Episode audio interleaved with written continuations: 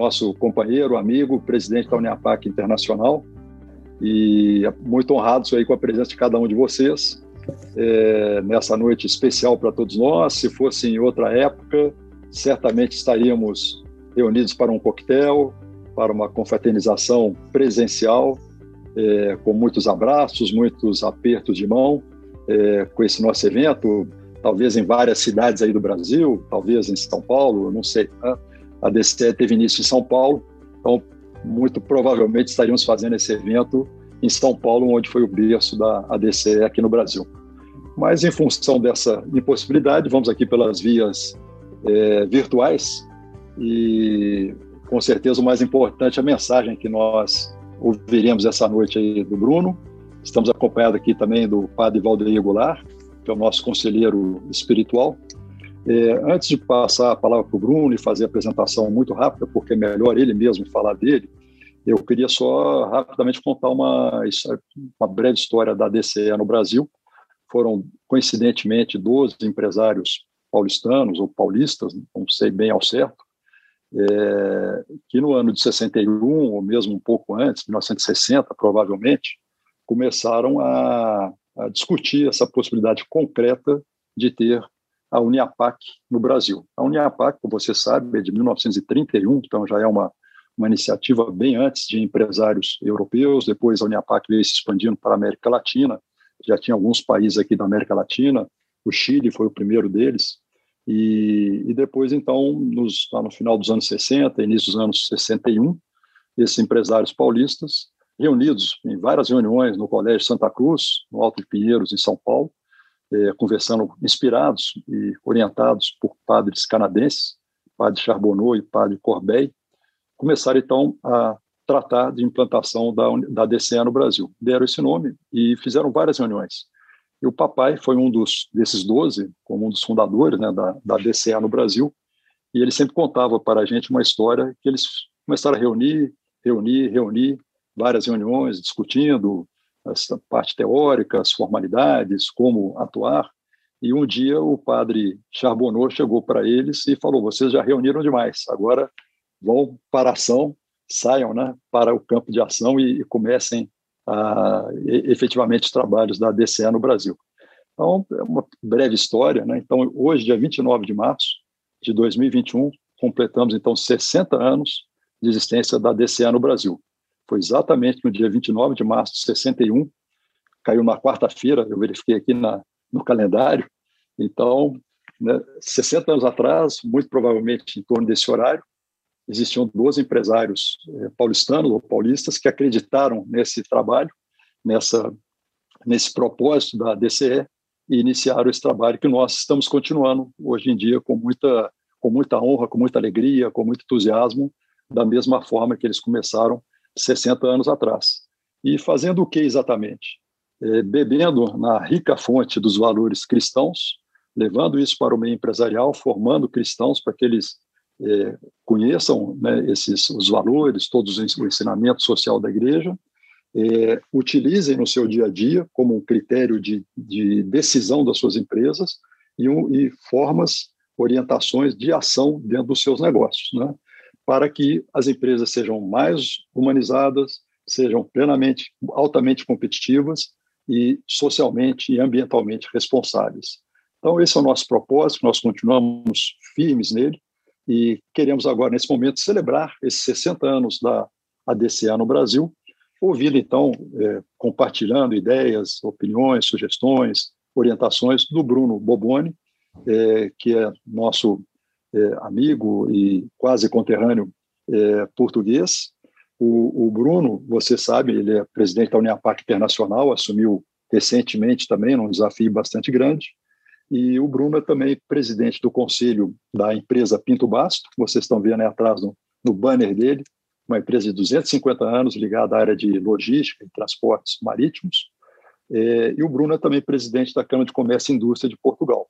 Então, é uma pessoa que está é ativo no meio empresarial, ativo na Câmara de Comércio e Indústria, então, na representação dos, de classe de Portugal, inserido nesse é, meio né, empresarial entre África e Europa, e aqui também América, América eh, do Sul.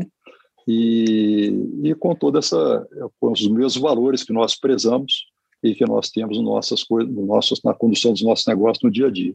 O Bruno é uma figura muito interessante, ele é, ele é pintor também, ele é escritor, escreve, letras de música de fado e escreve livros também. Depois ele pode nos falar um pouquinho. O livro mais recente dele tem um nome muito sugestivo, que é Do Medo ao Sucesso. Então, é, Bruno, muito obrigado pela sua presença aqui entre nós essa noite. É, e eu queria, então, nessa primeira fase, nessa primeira parte, Bruno, que é a nossa conversa aqui entre nós, é, falar, pedir que você falasse um pouco da sua história na África, depois como a sua família, por que, que você nasceu na África, né? E a, como você depois na sua adolescência ainda foi para Portugal. Falar um pouco de você e a sua família.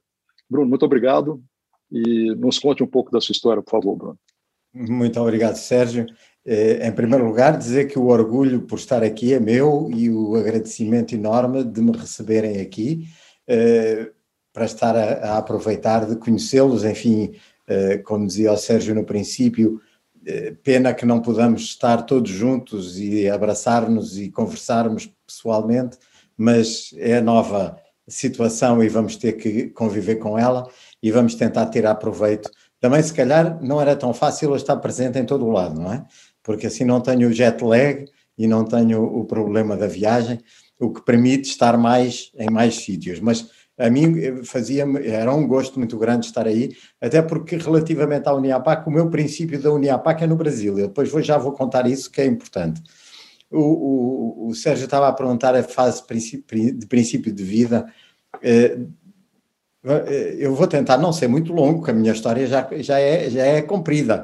E, e, e como gosto de fazer muita coisa, tenho muita história para contar. Mas eh, a primeira coisa que eu tenho de consciência de mim eh, é que quando pensei o que é que me tinham dado quando me deram a vida e cheguei à conclusão que a única coisa que eu trouxe quando nasci foi tempo. Tempo para viver. E, portanto, eu tento utilizar o meu tempo para fazer tudo aquilo que eu for capaz de fazer. E acho que essa é, um, é uma forma de viver que me ajuda muito a estar disponível. Como é que eu fui parar à África? O meu bisavô era cônsul do Mónaco em Portugal. Eh, a minha família vem de San Remo, que é ao lado do Mónaco, e portanto provavelmente havia aí essa ligação. E o príncipe do Mónaco tinha uma propriedade em Moçambique com 150 mil hectares, eh, que era uma empresa dele, e como era em Moçambique, pediu ao meu bisavô para ser o representante dele nessa empresa. Mais tarde convidou-nos para acionistas, depois o, o príncipe do Mónaco saiu dessa empresa, nós ficámos, e o meu pai acabou por ser o gestor dessa empresa em Moçambique. E então eu fui parar a Moçambique de nascença, por acaso nasci em Portugal de férias, e como, como nasci de férias tive que passar a vida a trabalhar, mas tive aqui em Portugal quando nasci e depois fui para, para Moçambique e vivi em Moçambique.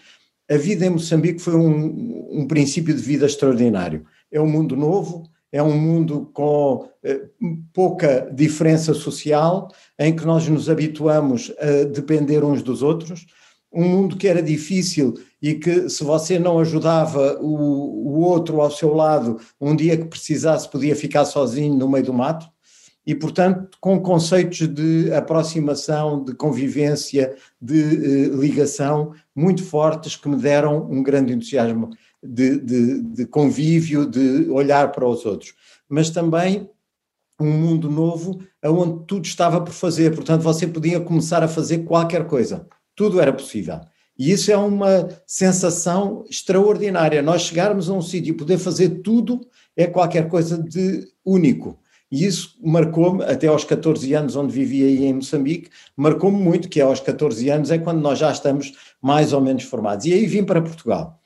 Quando vim para Portugal, tive a minha primeira experiência eh, de mudança radical. Foi uma mudança muito grande pela, pelo conceito do país, é um país da Europa eh, antigo, com todas as diferenças sociais, com eh, estruturas muito fortes, com o, o, protocolo é alguma coisa que está sempre presente, coisas que eu não vivia lá. E, portanto, entrei numa, numa terra totalmente diferente. Eu tinha cá a família em Portugal, o que me ajudou naturalmente, mas viemos numa situação muito difícil, porque o meu pai, ao sair de Moçambique, foi na, na Revolução, no 25 de Abril, aqui em Portugal, e, portanto, Moçambique foi perdido. Nós perdemos tudo o que tínhamos. Os 150 mil hectares, todo o nosso bem-estar, o nosso bom viver, e chegámos a Portugal e não tínhamos nada. E essa foi uma experiência extraordinária. Compreender que nós não precisamos das coisas para viver. Nós podemos viver da mesma maneira, com muito ou sem nada. Sem nada não é sem nada, nós tínhamos o mínimo, estávamos, tivemos uma vida minimamente razoável. Eu estudei, tive as minhas coisas, mas não, não tinha três pares de calças. Tinha que estar com tudo muito contado. E isso foi complicado. Eu estudei, eu estudei todo o tempo dos meus estudos foi trabalhando, porque eu não tinha como comprar o cigarro, que era uma coisa que eu fumava muito e, portanto, tinha uma dificuldade muito grande. É, eu tive que trabalhar o tempo todo para conseguir fazer isso. Mas isso foi uma escola muito interessante, porque me preparou de novo para a vida. Quando acabei a minha universidade, eh, decidi que gostava de, falar, de trabalhar numa empresa da família. A família Pinto Basto, eu sou Pinto Basto e Bobone. Bobone é a família que é de San Remo, que é a, a família que foi para a África, etc. Mas tanto o meu pai como a minha mãe são Pinto Basto. E há uma, uma família Pinto Basto em Portugal, é uma família muito empresarial, que tinha muitos projetos, ainda que não fossem diretamente nossos, eh, tinham, eh, eram empresas de família. E eu, desde o princípio, gostava muito de trabalhar nas empresas de família, porque tenho uma ligação muito forte ao conceito de tradição, ao conceito de valores, e sempre vi nas empresas familiares empresas que podiam tratar as pessoas de uma maneira diferente. E, portanto, estava muito focado. Quando pedi para me empregarem, nenhuma delas me aceitava. E então fui à procura de emprego numa consultora, como, toda, como todo mundo quando sai da universidade. No dia em que ia entrar a trabalhar na consultora, há um, um tio meu que me telefona e diz assim: por metade do salário que você vai ter na, na consultora, eu te arranjo aqui um lugar. E eu nem, nem fui ao outro lado, fui direto para aí e fiquei lá. E ainda não saí até hoje. A, a empresa Pinto Basta é uma empresa antiga, como podem ver, com 250 anos é uma empresa que tem eh, muita história e era uma empresa que naquele momento não estava numa situação muito positiva. Tínhamos passado o 25 de Abril, a Revolução, um tempo muito difícil, muito complicado, e então, numa determinada altura, o, a empresa eh, eh, estava com dificuldades, houve uma oportunidade e a família vendeu a empresa. E eu era o diretor de controle nessa altura do grupo. O, a empresa que comprou a Pinto Basto era uma multinacional inglesa. E nos livros que eles seguiam para fazer essas operações, dizia lá que quando se compra uma empresa, o diretor de controle tem que ser vendido com a empresa para seguir a controlar as contas. Eu expliquei que eu era da família, que isso não fazia sentido, porque você não vai ter um, um diretor de controle da equipa do vendedor para controlar seja lá o que for. Mas eles disseram, não, não, está no livro, tem que ser. Então a família vendeu a empresa e vendeu-me a mim. E eu fui vendido com a empresa na mesma altura. A empresa, nessa altura, era proprietária de uma outra grande empresa em Portugal, que é a Vista Alegre, uma empresa de porcelanas, que é eh, uma empresa extraordinária, com um produto muito bonito e que eh, era o interesse da eh, multinacional inglesa de conseguir comprar ao resto da família essa posição. Não conseguiram, houve muitos, muitas conversas, muitas organizações e eles não investiram muito na Pinto Basto. Passados dois ou três anos, nomearam-me como administrador delegado, eu tinha 28 anos, fiquei administrador delegado do Grupo Pinto Basto dentro da multinacional e dois anos depois propus-me comprar a, Pinto Basto de novo para a família, porque achei que era esse o meu objetivo. E aconteceu uma coisa muito curiosa, eu tinha 33 anos. Aos 33 anos, fui, fui ter com o administrador delegado do grupo e disse: Eu quero comprar essa empresa, onde eu sou administrador delegado, e eh, queria comprar. Eh, vocês dizem, dizem o preço e eu vou tentar comprar. E a primeira resposta que o senhor me disse foi: O senhor está despedido. Agora, se conseguir comprar, fica com a empresa, se não, vai procurar outro emprego. Eu tinha quatro filhos, tinha vindo da África, não tinha grande situação e vi-me despedido com uma família de quatro filhos sem saber o que havia de fazer e não tinha o dinheiro para comprar a empresa. E então tive que fazer aqui uma, um trabalho grande e buscar muita gente e envolver-me com muita gente. Foi mais uma grande história de vida, porque aprendi que na dificuldade nós temos capacidades incríveis. E depois comecei a aprender que havia um, uma solução que era garantida, que é nomear para a nossa empresa o presidente do Conselho de Administração lá em cima. Porque a partir daí está sempre a solução ao nosso alcance. E foi aí que houve uma, uma certa uh, conversão dentro da gestão, o que eu acho que é muito importante. Porque quando eu cheguei às empresas, saí da universidade, aquilo que me disseram de imediato foi: bom, o que você aprendeu em casa é muito bom para a família, mas aqui não, aqui a gente faz outro serviço. Aqui tem que ganhar aos outros, tem que enganar toda a gente, tem que conseguir o resultado, e isso fazia-me muita confusão. E então, quando comprei a empresa, tive a oportunidade de reverter toda essa situação. Eu comprei uma empresa que era relativamente pequena na altura, porque, como os ingleses não estavam muito interessados, não tinham desenvolvido a organização. E tínhamos uma atividade de, de, de transitários, de agente de navegação, de, eh, de outras atividades logísticas, mas todas elas muito pequenas. E a primeira coisa que vieram ter comigo quando eu comprei a empresa foi dizer-me, meu caro, temos aqui um negócio em que o senhor tem que pagar ao, ao, ao, ao senhor que contrata os negócios para ele nos contratar a, nós, contratar a nós. E eu disse, bom, mas isso nós não fazemos. E ele disse, então se você não faz isso, vai, vai fechar a empresa, porque ninguém vai vender sem fazer isso. E eu disse, bom, se tivermos que fechar a empresa, vamos fechar a empresa. Não fechei, a empresa está cada vez maior, graças a Deus, e fez um bom caminho. E isto tudo são ensinamentos que fui tendo ao longo da vida que me ajudaram muito a estruturar a minha organização. Eu peguei na empresa uh, a seguir à compra dos ingleses, a empresa faturava muito pouco, cerca de 15 milhões de euros. Uh, há quatro anos atrás, há seis anos atrás, quando tivemos aqui um, um, um, problema grande com Angola e com toda aquela situação, nós estávamos faturando 180 milhões. Portanto, foi um crescimento muito forte. Sempre cumprindo com aquilo em que acreditamos. Nós estamos em Angola, continuamos hoje em Angola, e em Angola nós nunca pagámos nada a ninguém. Nós nunca tomámos uma atitude diferente daquela que tomamos em Portugal. E eu, Claro, é porque eu acredito, mas também é por outra razão. É que no dia em que você faz a primeira vez, nunca mais pode deixar de fazer. E agora eu sou respeitado em Angola como mais nenhuma organização é.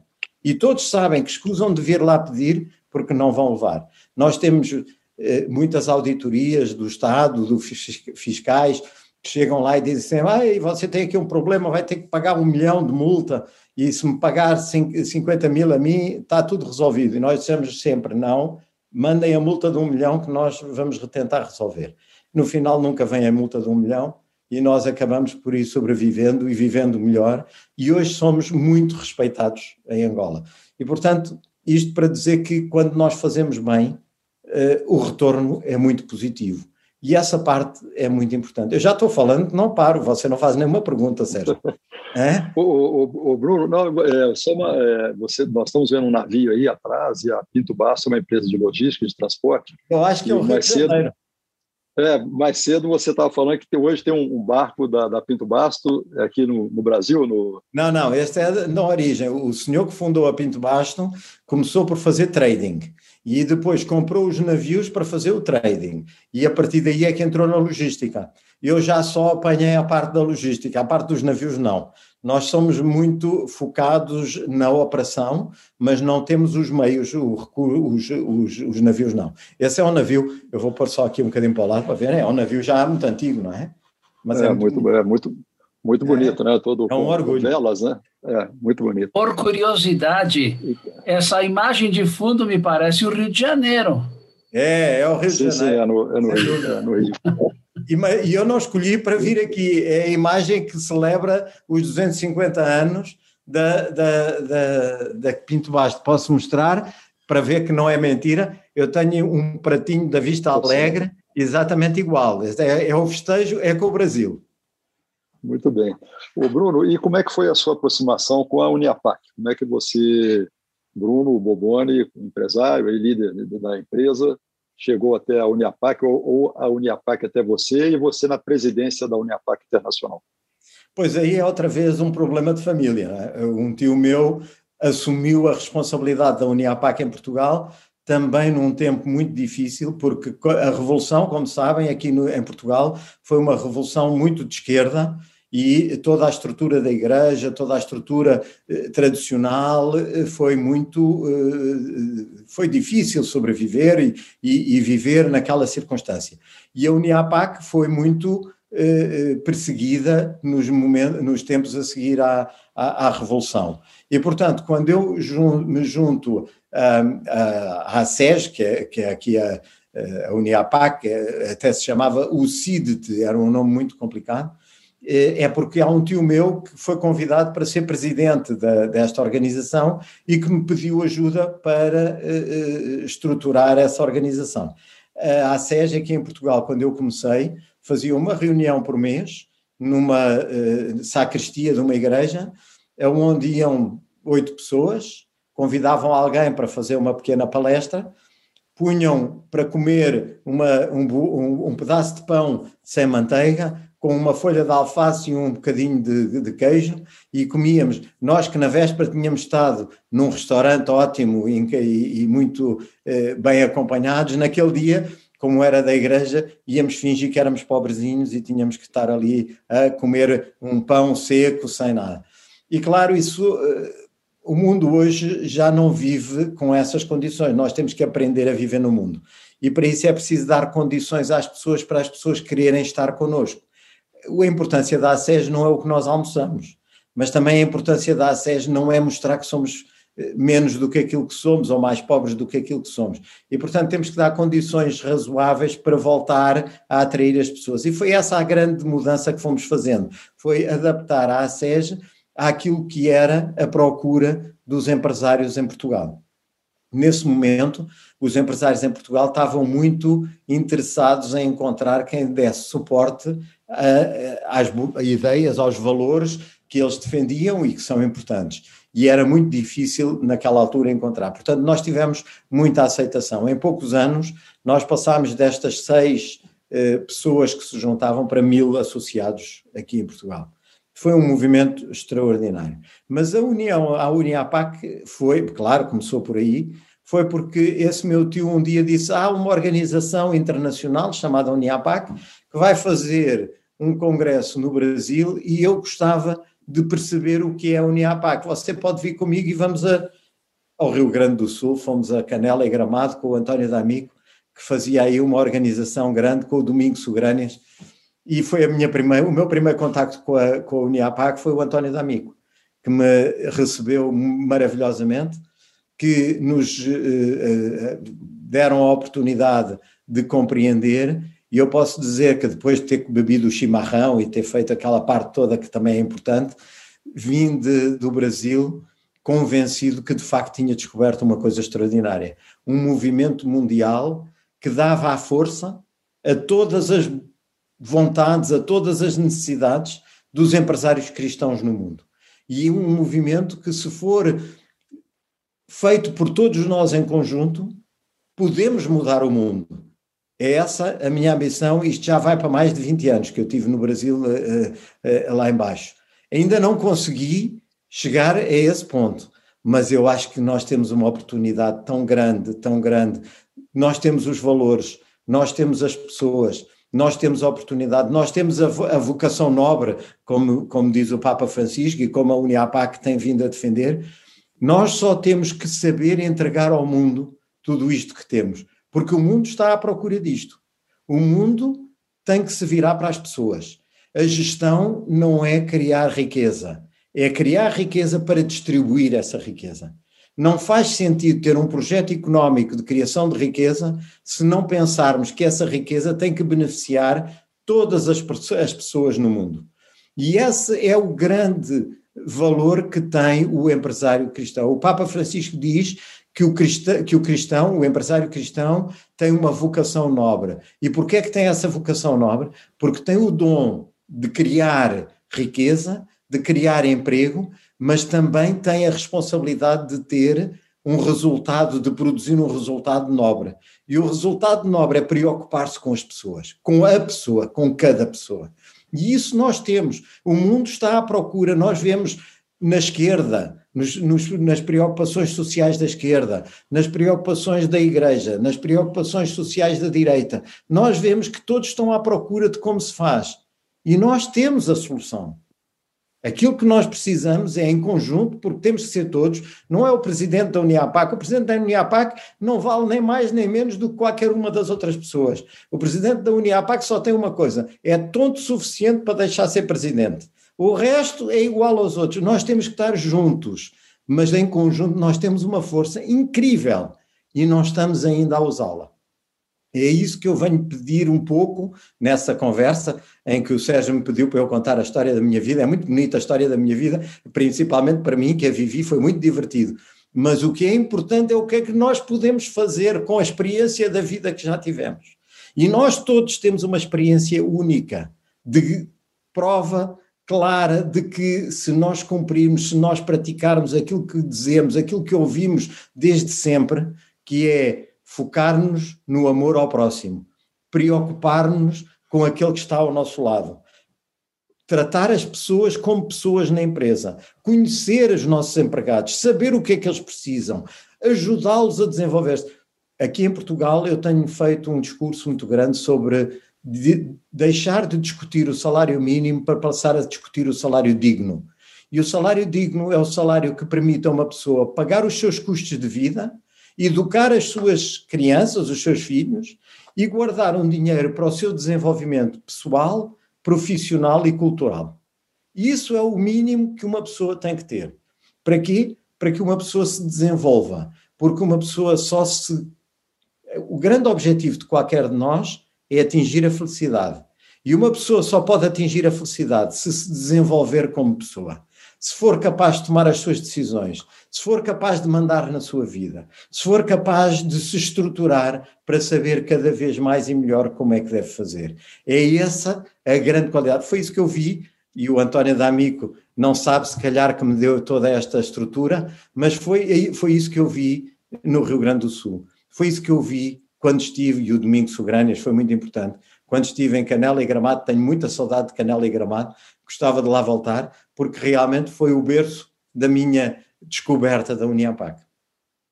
Bruno, e na prática hoje, é, o que, que você tem procurado fazer, o que, que você recomendaria para nós aqui como a DCE Brasil, é, objetivamente, para levar esse, esse, esse conceito, essa forma de tomar decisão, de administrar as empresas, vamos chamar assim, que para o mundo é, de certa forma, uma novidade. Nós, da Uniapac, da DCE, conhecemos bastante isso, mas como que a gente pode expandir essa ideia e conquistar outras pessoas para que sigam esse esse propósito, esse esse objetivo que nós temos dentro da Uniapac e dentro da DCE. No dia a dia, como é que você tem procurado fazer como presidente da Uniapac? O que você sugeriria para nós aqui do Brasil, da DCE do Brasil? Ô Sérgio, eu sou, eu sou formado em gestão. Normalmente aquilo que eu faço é fazer essa pergunta porque você tem que envolver as pessoas para saber como vai fazer. Eu não posso ensinar, eu não tenho como ensinar. O que eu sei é que nós temos algo que sabemos o que é, sabemos praticá-lo. Eu sei que os meus filhos não fazem o que eu digo, fazem o que viram que eu fiz. Portanto, o que eu acho que nós temos que fazer é mostrar ao mundo que nós sabemos fazer. Eu, na Uniapac, tenho uh, alguma preocupação e defini três pilares, como você sabe. O primeiro pilar é relação com as associações locais. A Uniapac só tem sentido para servir cada um de vocês que está a trabalhar na sua empresa. Através da associação de, de cada país, naturalmente, mas tem que ajudar pessoalmente cada um. E, portanto, eu tenho que saber quais são as vossas necessidades, as vossas preocupações, para saber como é que posso ajudar. E tentar juntar as várias associações, as várias pessoas para ir buscar quem sabe para ajudar quem precisa, para ir buscar quem já faz para ajudar a fazer, para, e misturar as associações de uma forma em que nós nos tornemos verdadeiramente uma família. Esse é o primeiro objetivo. E eu acho que isso, se aplicar dentro do Brasil, é igual. Se você transformar a, a, a, a, DCE, a DCE em uma família, você vai produzir 10 vezes mais porque toda a gente se vai envolver de uma maneira extraordinária. Nós temos que sentir-nos uma irmandade. Eu dizia, nós somos todos irmãos, mas não conhecemos os nossos irmãos. Não é possível. Nós temos que conhecer cada um dos nossos irmãos e, portanto, temos que integrar-nos, estar mais juntos, irmos juntos a, a, todos os sítios e termos tempo para levar as nossas famílias, para conversarmos, não só do que é objetivo, mas para nos conhecermos, porque aí a cadeia funciona e ajuda muito. Essa é a primeira preocupação. A segunda preocupação é comunicar para fora. Eu tenho uma história para contar. É, é, é, os cristãos e os católicos, mais que os cristãos, têm muito medo de falar em vender quando estão a falar de religião, porque vender é enganar as pessoas. Eu, na minha empresa, vendo e não engano ninguém, mas há esse conceito, essa preocupação. E eu vou-vos contar uma história pessoal minha. Eu tive, na, quando ia ter a minha terceira filha, uma médica que fez uma ecografia à minha mulher disse que ela ia ter uma criança com um problema muito grave, com fibrose quística, ia ter uma vida de cerca de 13 anos e a maioria do tempo ia estar no hospital e, portanto, como já tínhamos dois filhos, o melhor era naturalmente abortar. Foi um, um problema complicado. Vou, uh, tive a sorte de ter muita uh, ajuda, muita gente a ajudar-me naquela altura a pensar. Aliás, tive uma história, esta agora é uma à parte que não era o que eu ia contar, tive uma história muito interessante com um padre com quem falei que eh, lhe expus esta questão e ele respondeu-me assim: Você sabe o que é que pensa a igreja, não é? Eu disse: Sei sim, então eu vou dizer aquilo que você decidir é que está certo. Isso é incrível, porque passou para mim a responsabilidade da decisão. Obedecer é bonito, mas decidir certo é muito mais importante. Isso foi uma outra história, mas isto era uma à parte. Mas enfim, passou isso, e depois aqui em Portugal, passados uns anos, houve uma uh, havia um programa na televisão que passava uma, um filme, uma, um, uma película e uh, convidavam pessoas que tinham tido experiências de vida parecidas com isso. E havia uma história parecida com a nossa e vieram pedir para eu e a Madalena, minha mulher, irmos fazer comentário a, essa, a esse programa. E eu, quando me convidaram, disse: Não, eu peço desculpa, mas nós tomamos a decisão, não foi para ter vaidade na decisão, eh, foi uma decisão íntima nossa, só para nós, e portanto peço desculpa, mas não vamos a esse programa. E a senhora que estava a falar comigo disse: Você dá-me só cinco minutos em sua casa para eu falar consigo? Eu disse: Com certeza, venha cá. Ela entrou e disse assim: Eu vou só dizer uma coisa. Se você não disser isso, não sei quantos milhões de pessoas que vão estar a ver o programa não sabem que há uma pessoa que tomou essa decisão. E quando alguém tiver que tomar essa decisão, não vai saber que é possível tomá-la. Você é que sabe, se não quiser vir, não venha. É claro, eu fui, não é? E é isso que nós temos que fazer. Nós temos que sair daqui para mostrar o que fazemos. Pode parecer às vezes mal, pode parecer que estamos a tentar vender o que fazemos, que somos melhores que os outros, mas é só contar a nossa história, nós não temos que, que, vender nada, mas temos que dar o exemplo, contar a nossa história, porque as pessoas vão aderir àquilo que nós fazemos. E aí nós vamos avançar. Eu penso que isso foi o exemplo que Jesus Cristo nos deixou, e acho que é isso que nós temos que fazer, é seguir o exemplo e dar o exemplo. Muito bom, Bruno. É, eu vou, a gente já está aí com cerca de 15, 16 é, minutos para terminar a nossa reunião. Então, conforme a gente tinha programado e planejado, acho que é importante a gente dar oportunidade também para as pessoas perguntarem. Peço desculpa ter simplesmente tempo. Não, não, tá, tá, acho que estamos indo muito bem, estamos dentro do tempo, do tempo, né? E gostaria então só de repassar algumas coisas que você falou, né? O exemplo, os, os valores que vêm da nossa, principalmente nossa fé cristã, decidir certo, né? firmeza, coerência é, e principalmente nos aspectos que você falou, né? Sua decisão familiar, a sua decisão empresarial com relação às propinas, né, à corrupção, é, e que você não se arrepende em momento nenhum e, e, que está podendo hoje, com muita tranquilidade, passar essas, dar esses testemunhos para nós. Eu queria então pedir para que o Matheus abrisse o microfone dele, depois o Elvis Ney, para fazer uma pergunta rápida, por favor, para o Bruno. O Bruno também vai tentar fazer isso de uma forma bastante rápida, a gente fazer um, um bate-papo aqui né, comemorativo dos 60 anos da DCE no Brasil. É, Matheus, por favor. Boa noite, Sérgio, Gigi, Bruno. Parabéns à DCE pelos 60 anos. Tá uma conversa aqui muito rica e também vou buscar ser bem objetivo. Bruno, é, sua, sua história é incrível e o que você passou faz a gente refletir muito. Eu queria, por curiosidade, te perguntar o que, que você faria de diferente na sua trajetória, algo que tenha te marcado, e da mesma forma, algo que você gostaria de destacar como um grande acerto que você teve no seu caminho. Obrigado, boa noite. o que é, é, eu não posso responder porque ia fazer tanta coisa diferente que é difícil escolher. É,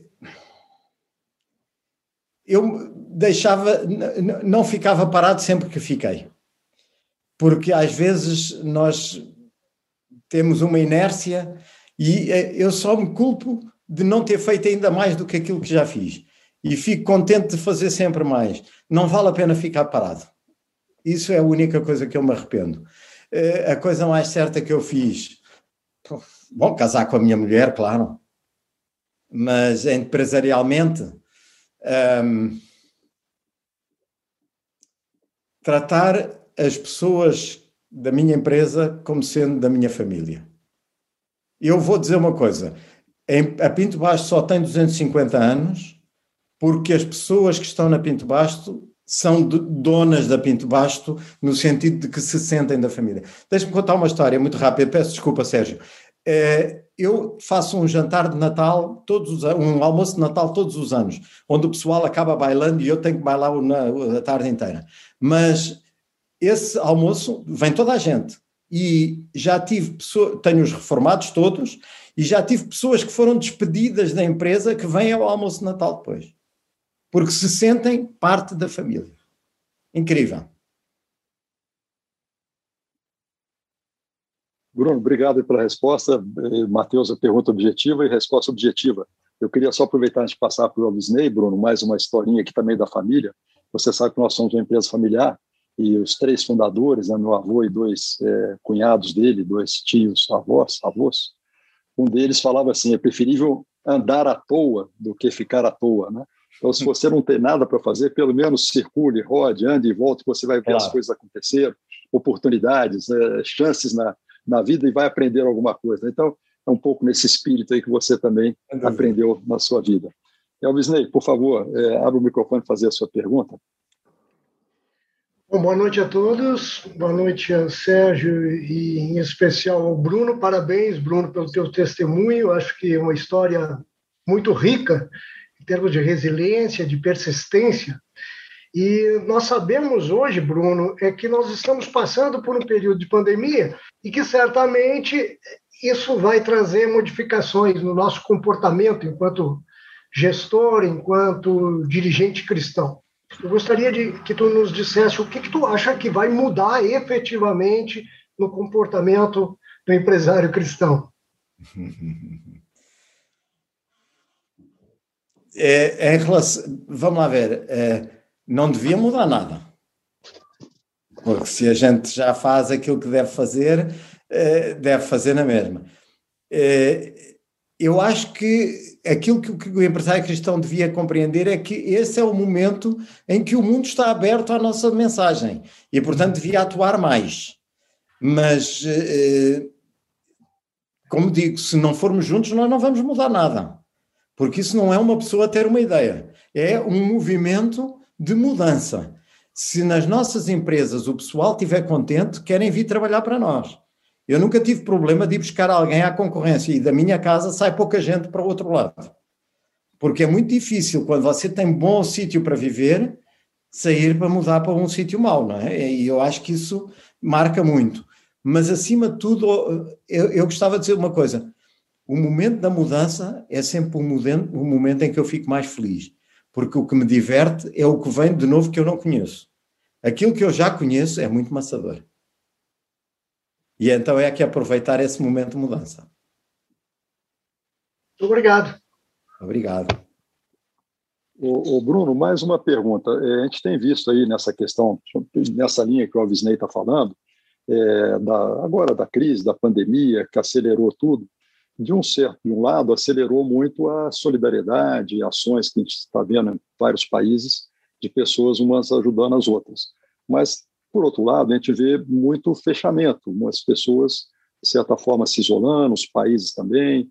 É, você acha que essa, o que, que vai prevalecer depois? Você vê um mundo mais solidário, um mundo mais é, egoísta, assim cada um querendo salvar mais a sua própria pele? Como é que você vê esse mundo empresarial? Né?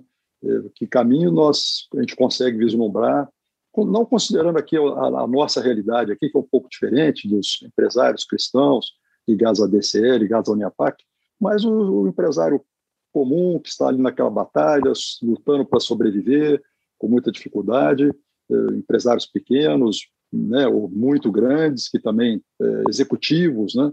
Como você, de uma forma geral, como você, como líder aí europeu, como você está vendo esse mundo empresarial, qual a tendência das pessoas serem mais solidárias ou irem, de certa forma, se tornando mais egoístas e mais desligadas é, dos problemas da, da sociedade.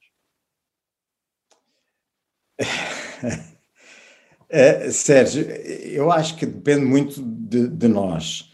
Eu agora vou fazer um bocadinho de autopropaganda, mas eu sugeria que lesse o meu livro.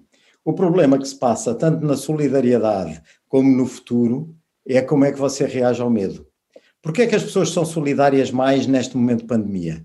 Porque têm medo de precisar, porque têm medo de ficar isoladas e então ap aprendem aquilo que eu aprendi em Moçambique. Eu, se não desse a mão ao outro, no dia em que eu estivesse no meio do mato, o outro não me ia dar a mão a mim. Isso é um, é um sistema que funciona, não é? E, portanto, as pessoas ficam mais atentas. Porquê? Porque estão com medo do, da situação, do, do momento, da pandemia, etc. Quando deixarmos a pandemia, o risco que temos é que o empresário, com medo de perder, vá focar-se no seu egoísmo em vez de estar a ser solidário. E, portanto, nós temos que mudar essa maneira de lidar com o medo. O meu livro, essencialmente, é, foca-se em explicar que o medo é um grande amigo, porque é o que nos avisa que vai haver um perigo. Mas o medo só é um grande amigo se não dominar a minha decisão. Se o medo domina a minha decisão, é o meu maior inimigo. Ninguém decidiu certo por medo. E o empresário normalmente decide por medo. Porque é que o empresário cristão que sabe que cumprindo aquilo que está de base da convicção, da sua convicção cristã, acaba às vezes por atuar um pouco ao lado, porque tem medo de apostar verdadeiramente naquilo em que acredita. Porque tem medo que o resultado não venha exatamente na linha daquilo que espera. Tem que acreditar. E é essa a grande mudança. Nós temos que ser capazes de usar o medo como um amigo e não como o nosso dominador. E é isso que eu acho que se não conseguirmos fazer isso, a solidariedade acaba no dia em que acabar a pandemia. E essa responsabilidade é nossa. Nós temos a possibilidade de, acabar, de não deixar isso. Bruno, é, nós estamos aqui sendo acompanhados também por companheiros e amigos da, da Uniapac, né, da, do Paraguai, do Uruguai e da Argentina. Então, boa noite a todos, obrigado por estar nos acompanhando. É, e me perguntaram aqui, o livro está disponível na, na Amazon, onde podemos adquirir o, o seu está, livro? Eu, eu, vou verificar, eu acho que está na Amazon de Espanha. Curiosamente, não ah, sei okay. porquê, mas acho que é onde está mas uh, vou procurar e vou fazer chegar o, o, uma ligação para aí. E buenas noches a todos los amigos de, de los otros países. Gracias, Bruno. Gracias, Jorge. Aquí con Jorge, con Juan Luis. Recuerdo, que tú dijiste, Bruno, recuerdo la reunión de Canela, fue un congreso organizado por ADCE de Brasil. De verdad. Este, y fue la primera vez que nos encontramos y conversamos mucho eh, sobre, sobre Uniapac. Lo recuerdo muy, muy bien. Hace, hace más o menos cinco años. ¿Mm? Hace más o menos cinco años. No, agregarle un dos adelante, 25 años. claro. Um pouco mais, um pouco mais. É.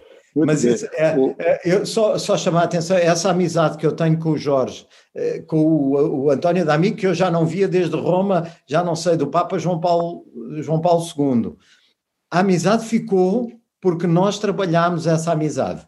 E essa amizade é a Uniapac. Isso é que é preciso nós voltarmos a criar, porque nós somos verdadeiramente temos que estar unidos, nós somos irmãos, nós temos a mesma, eh, o mesmo interesse, o mesmo entusiasmo, nós temos que estar juntos. A Uniapac é vossa, não é minha nem dos dirigentes, é vossa. Há que utilizá-la para tudo.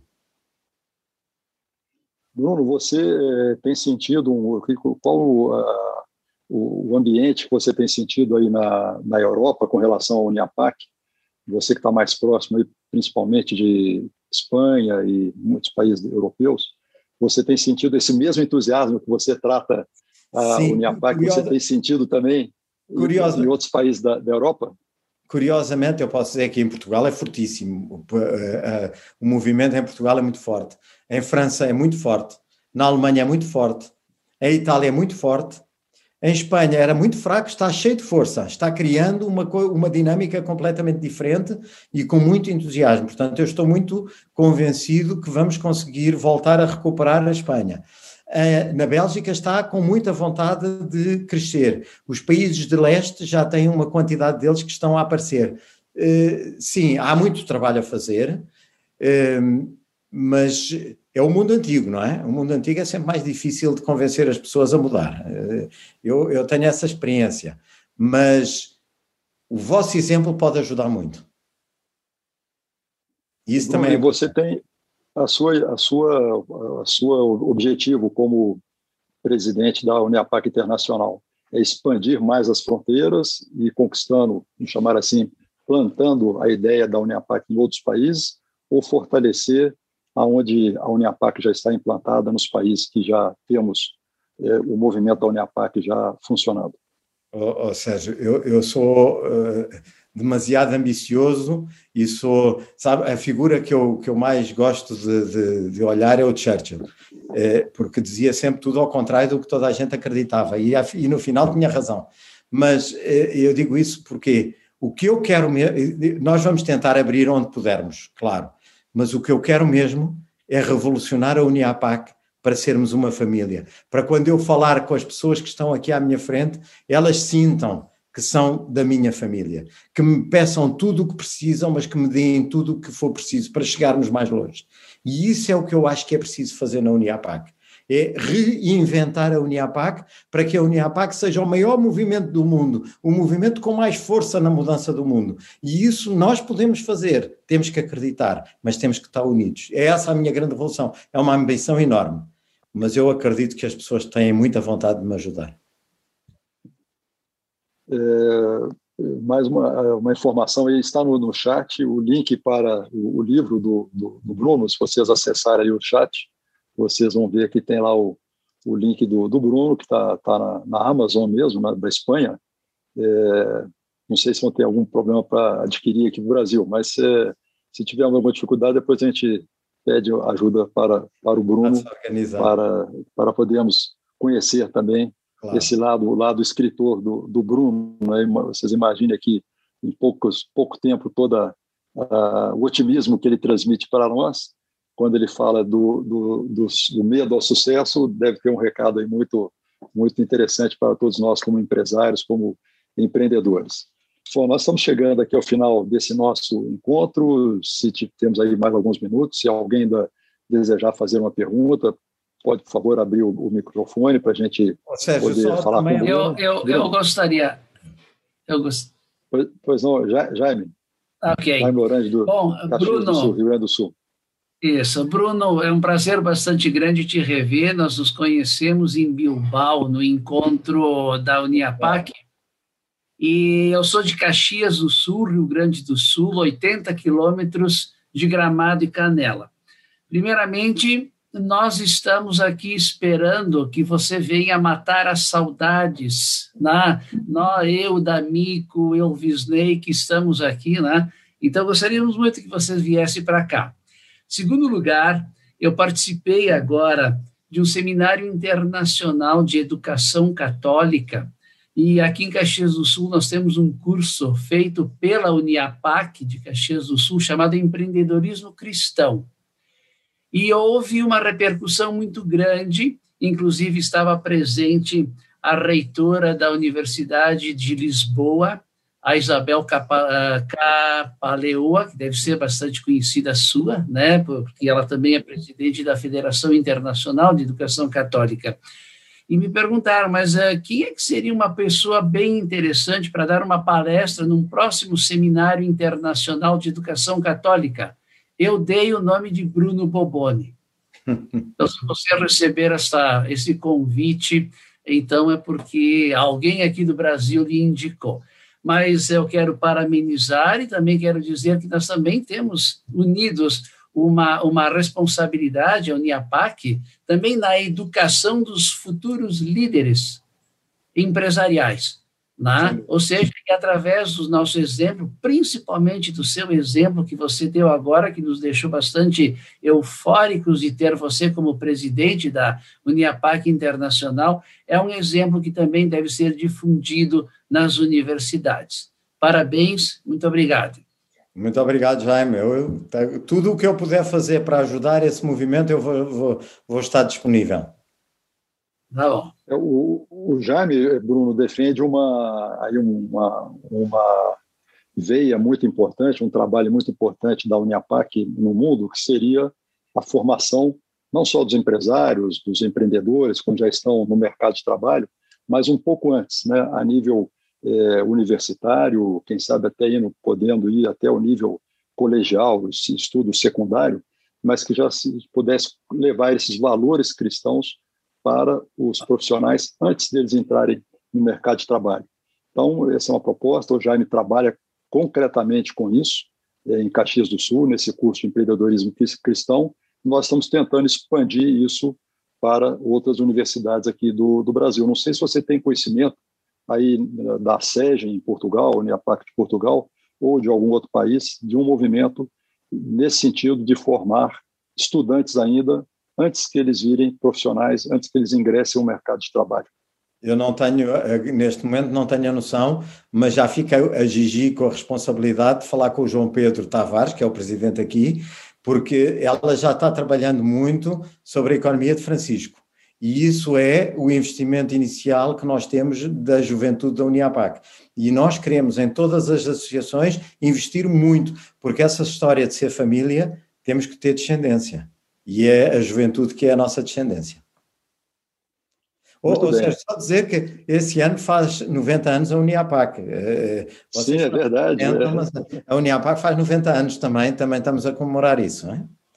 É, é uma, é um... nós, nós vamos pedir aqui para o nosso amigo Roquete, além de fazer a distribuição dos vinhos, fazer também a distribuição dos seus livros, Bruno. A gente já faz um pacote junto, né? Faz a leitura degustando um vinho esporão. Vamos ter um, um, duplo prazer, né? Mas queria te falar que a SERG faz sim um trabalho nas universidades já, e, por, e o Jaime tem acompanhado, né, Jaime?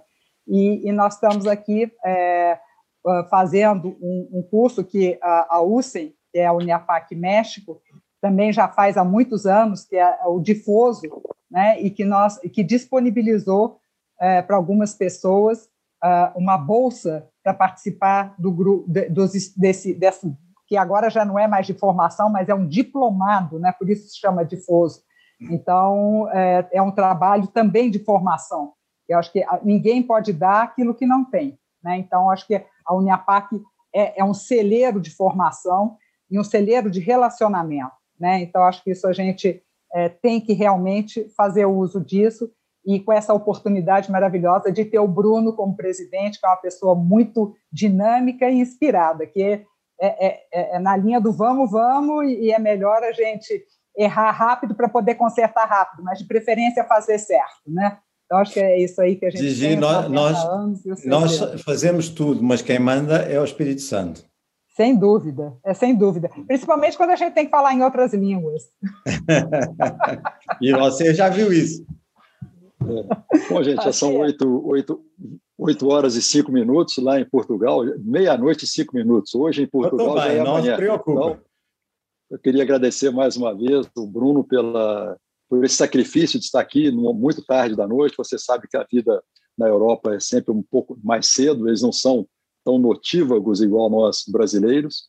Então, eu queria agradecer ao Bruno, eh, desejar boa sorte na condução da Uniapac Internacional dizer que conte conosco, o nosso entusiasmo. Estamos comemorando 60 anos da ADCA no Brasil e os 90 anos da Uniapac no mundo. Bruno, agradeço a todos vocês pela presença e deixo Posso Bruno, só... você com a, com a mensagem final, por favor, Bruno. Só agradecer muito.